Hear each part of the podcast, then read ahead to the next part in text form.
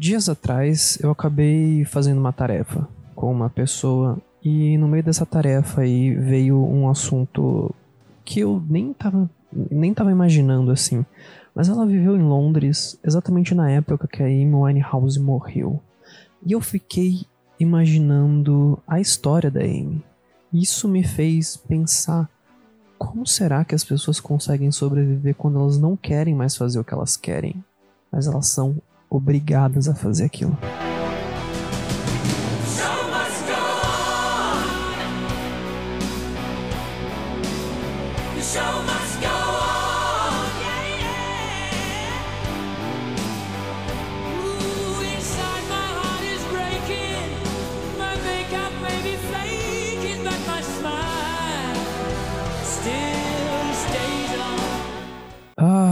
Meus amigos, o showbiz. Algo que realmente destrói vidas. A gente fica imaginando aí quantos artistas e quantos atores enlouquecerem no meio da fama, né? Eu acho isso maluco, cara, porque quantas matérias também tem do tipo. É, saiba o que aconteceu com tal pessoa, saiba o que aconteceu com tal pessoa. E a gente vê essas matérias e ela tá fora da mídia, fora dos filmes, fora do, sei lá o que ela for, que ela fazia quando ela era famosa. E a gente fala, nossa, que dó, né? A pessoa acabou no esquecimento, assim, não faz mais nada e tal. Uma dessas pessoas aí era a Sinead O'Connor, que eu não lembro se morreu ou não agora, mas eu sei que ela tava totalmente fora da grid, da fama. Outra pessoa que eu sou completamente ligado, incrivelmente fã, é do John Deacon, baixista do Queen, que depois da morte do Fred Mercury, ele fez somente mais um show com o Queen, que foi o Fred Mercury Tribute, em 94 ou 93, alguma coisa assim. E de lá pra cá, são mais de. são quase 30 anos. E acho que deve ter umas 3 ou 4 fotos dele, assim, em público. Como a pessoa consegue ficar tanto tempo fora das lentes, né? O que aconteceu com essa pessoa para ela sair dessa fama. E bom, se foi uma escolha dele, né, ainda bem que ele conseguiu sair fora, porque muitas das pessoas não conseguem fazer isso. Recentemente tivemos mais um caso aí da famosa pornstar Mia Khalifa, que diz que queria sair dessa indústria pornô e tudo mais, e a imagem dela ficava sendo reciclada, e que ela queria ter isso desvinculado da vida dela. É, novos capítulos estão aparecendo aí, parece que boa parte do que ela alegava era mentira, mas vamos e convenhamos, a imagem dela está o resto da vida ligada à pornografia, queira ela ou não.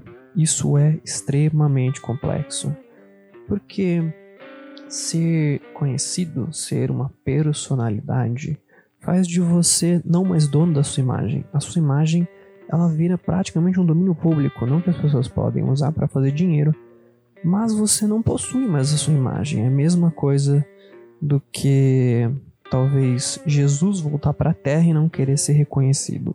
Algo do tipo, entendeu? E às vezes eu fico imaginando qual que é o ganho versus a perda de ser famoso, com ter dinheiro ou realizar alguns tipos de sonhos, mas perder a privacidade. Talvez a privacidade seja uma das coisas que a gente mais valoriza no nosso âmago mas quando a gente fica famoso, a gente esquece que isso é, é, é, é válido. E aí, às vezes, eu me pego lembrando dos filmes de roqueiro que a gente tanto assistia quando era criança, e até hoje em dia, né? Eles ficam com aquela história de que venderam a alma pro diabo. E cara, é uma metáfora muito louca, interessante até. Porque se você pensar, a maioria dos artistas que assinam contratos, eles vendem a alma deles. Porque não tá mais nas decisões que eles podem tomar. Isso talvez quando a pessoa já seja muito famosa, assim, ela tem direito de escolher o que ela quiser, do jeito que ela quiser. Mas quando a gente tá começando a carreira, essa é a história. Ou você vende a tua alma pro que você quer fazer e aí ficar preso naquilo por um tempo, ou sei lá, ou você nunca vai conseguir ter o sucesso que você espera. O meu começo de vídeo foi exatamente de uma dessas pessoas, Amy Winehouse. Eu conheci ela talvez bem antes do que as pessoas tenham conhecido no primeiro álbum lá, no, nos primeiros meses que ela fez sucesso. Uma conhecida de Londres veio pro Brasil, trouxe um CD dela e eu acabei ouvindo. E era realmente assim algo completamente não novo na música, tá? O estilo de música dela já existia aí, esse soul, R&B com um pouco de jazz. Mas o que a gente tem que lembrar muito é que ela trouxe uma coisa nova pra voz, né? Tipo, ela trouxe um pop junto ali. Algo realmente, cara, que era fantástico. E muito do que a gente consegue ver no começo da carreira dela e até nos vídeos amadores é que ela era uma pessoa extremamente alegre, feliz, animada, gostava muito do que fazia, é, feliz por conseguir aquela carreira na música. E aí, se a gente assiste aquele o, o documentário, acho que deve ter na Netflix ainda, é, acho que chama Amy, a gente vê a deterioração da pessoa pela fama. A gente vê o quanto ela já estava sofrendo durante tanto tempo e mesmo assim, tanto o pai dela como as pessoas em volta dela, além de não notarem o que estava acontecendo, continuaram a de uma certa forma, forçar ela a continuar fazendo uma coisa que ela não estava confortável fazendo. E aí, o que eu me pego pensando é: até que ponto vale a pena você vender a sua alma por uma coisa que você quer fazer? Ou talvez você imagina que esteja correta. E agora dá para sair um pouco desse meio do showbiz, porque não é só o contrato do dia a dia ali, né? Não é aquele contrato que você assina e vem papelzinho e tal, e aquela coisa formal. A gente tem o contrato social, que é extremamente maluco. Quantas vezes a gente se pegou no meio de alguma coisa que a gente não queria fazer, ou a gente não queria estar tá lá. Tipo, ir um bar ou ir uma festa, a um encontro social. E aquele contrato, aquele contrato que a gente tem socialmente, ético, moral, faz com que você sofra por algumas horas e você não tem obrigação, você não tem obrigação nenhuma de estar ali. Você simplesmente poderia ir embora, você poderia dar alguma desculpa.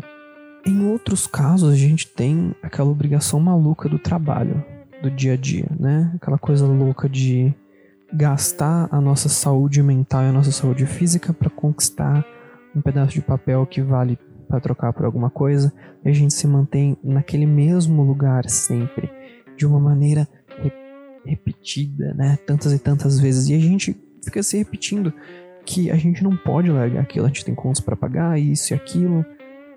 E aí eu me imagino, eu já, já estive nessa situação algumas vezes. E é louco de imaginar que não dá para fazer nada. A gente às vezes não tem controle não só sobre os nossos pensamentos, mas também sobre as situações que a gente tá. Escolhas que a gente fez na vida muitas vezes vão determinar para sempre como a gente se relaciona com os outros e conosco. Isso é maluco.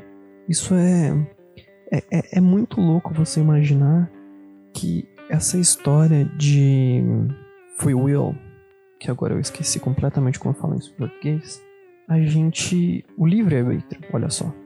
Que a gente tem esse livre-arbítrio e na verdade, cara, a gente tá completamente limitado também pelas nossas escolhas. Olha que maluco.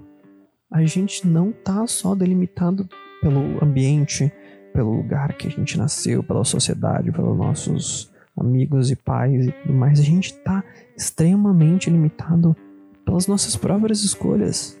Escolhas que um dia a gente fez e não tem a menor ideia conscientemente como elas vão afetar o nosso futuro. E como isso vai fazer com que a gente fique preso num loop de eu quero sair daqui, mas eu não posso sair daqui, eu quero sair daqui, mas eu não posso sair daqui. E sabe o que é pior de toda essa situação? Muitas das vezes a gente não consegue bolar um plano para sair disso. A gente demora demais a perceber que a gente está nesse tipo de, de, de relação completamente infeliz, de vender minha alma e o show tem que continuar, que a gente acaba ficando nisso. Então eu me pego imaginando até quando, até quando ou até quanto é necessário a gente ficar na mesma situação extremamente desconfortável fazendo uma coisa que a gente não gosta, completamente destruído, e a gente continua sorrindo, como se nada tivesse acontecido. Porque quantas e quantas pessoas a gente já ouviu e viu falar que estavam completamente felizes, sorridentes, alegres e rindo antes de cometer suicídio. É bizarro você imaginar que a gente não tem controle nem sobre a nossa própria vontade. Então, eu acho que tudo tem o mesmo ciclo.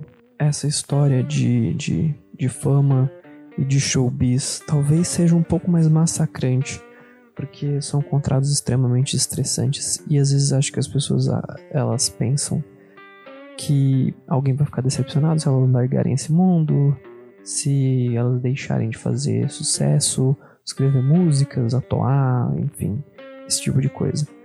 Mas, por, por outro lado, será que a sociedade que a gente, a gente vive, o jeito que a fama e a, própria indústria da música, a, a própria indústria trabalhística, tá? Eu, talvez eu esteja extrapolando isso para exemplos muito grandes, mas a própria indústria trabalhista não faz de nós zumbis, né? Querendo algo novo e simplesmente continuando no mesmo lugar, do mesmo jeito, sem qualquer perspectiva de, de socorro por tanto tempo que eu acho até ingrato a gente dizer que essas pessoas são são fracas. Porque a gente olha de fora e fala assim, nossa, cara, tinha tanto sucesso, fama, dinheiro, porque não procura ajuda? Muitos deles procuram, e procuram muito. E no fim das contas, o que acontece é o que aconteceu com a Amy. As pessoas continuam forçando, ninguém vê que tá precisando de ajuda. A pessoa vai, vai, vai, vai, vai, até chegar no limite e fazer o que a pessoa faz. Então, eu acho que a gente começou com essa música que, para mim, também é um jeito de viver completamente sem consequências. Acho sensacional que esse show tem que continuar seja uma frase do próprio Fred, que de uma certa maneira foi até os últimos dias de vida cantando e fazendo o que ele gostava. E aí eu ficava imaginando, será que ele queria mesmo fazer aquilo? Talvez ele quisesse. Era uma forma que o Fred tinha de sair das frustrações normais dele, de uma pessoa, mas que essa vida custou muito da sanidade do próprio Fred. Como ele viveu completamente louco. Quem sabe, quem conhece mesmo a história dele, sabe que ele, apesar de ser completamente maluco, é, meio degenerado, assim, ele era um cara que ele queria estabilidade emocional mais do que ninguém e talvez nunca tenha conseguido. A história é essa. Enquanto todos os outros tinham uma vida normal, ele numa época onde ainda era ilegal ser gay na Inglaterra, publicamente gay. Você criar uma identidade nessa época, nesse lugar, é, é maluco, né? Sobre as premissas de Zoroastras ainda, que eram uma coisa mais maluca. Cara, isso paga muito do que nós somos, né? Essa história de o show tem que continuar é uma mentira que a gente se conta todos os dias. E na verdade, qualquer tipo de qualquer tipo de teatro, qualquer tipo de espetáculo, ele acontece também quando as cortinas se fecham. A gente precisa se preparar para o próximo ato. O show continua, mas o show continua sempre com uma pausa, né? Um tempo, uma diferença entre os atos. Então, muitas vezes o que a gente acha que pode ser uma saída continuar até o fim das nossas forças de uma maneira assim extremamente maluca, na verdade é um erro. A gente deveria tomar uma pausa, dar aquele tempo e ver o que acontece depois. Porque às vezes é difícil assistir a pessoa chegar nessa exaustão. A gente consegue achar felicidade fora disso. A gente consegue achar felicidade fora das coisas que a gente está fazendo agora. A felicidade não reside, a, a satisfação não reside numa única coisa. São várias. A gente pode procurar. Só que enquanto a gente ficar no mesmo lugar olhando pela mesma coisa, a gente nunca vai conseguir achar. Então acho que esse episódio foi desse tipo aí.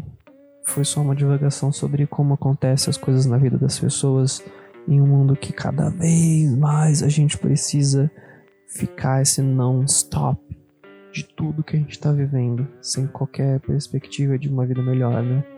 Eu fiz isso muito na minha durante mais de 10 anos, eu acredito. E agora talvez eu esteja um pouco liberto dessa vontade de ser non-stop, de ficar fazendo sempre a mesma coisa. E olha só, talvez eu esteja mais feliz e esse seja o recado. Para o próximo episódio eu prometo trazer um pouco mais de informação e menos de maluqueças da minha cabeça. E é isso aí, espero que todos fiquem em paz. Valeu!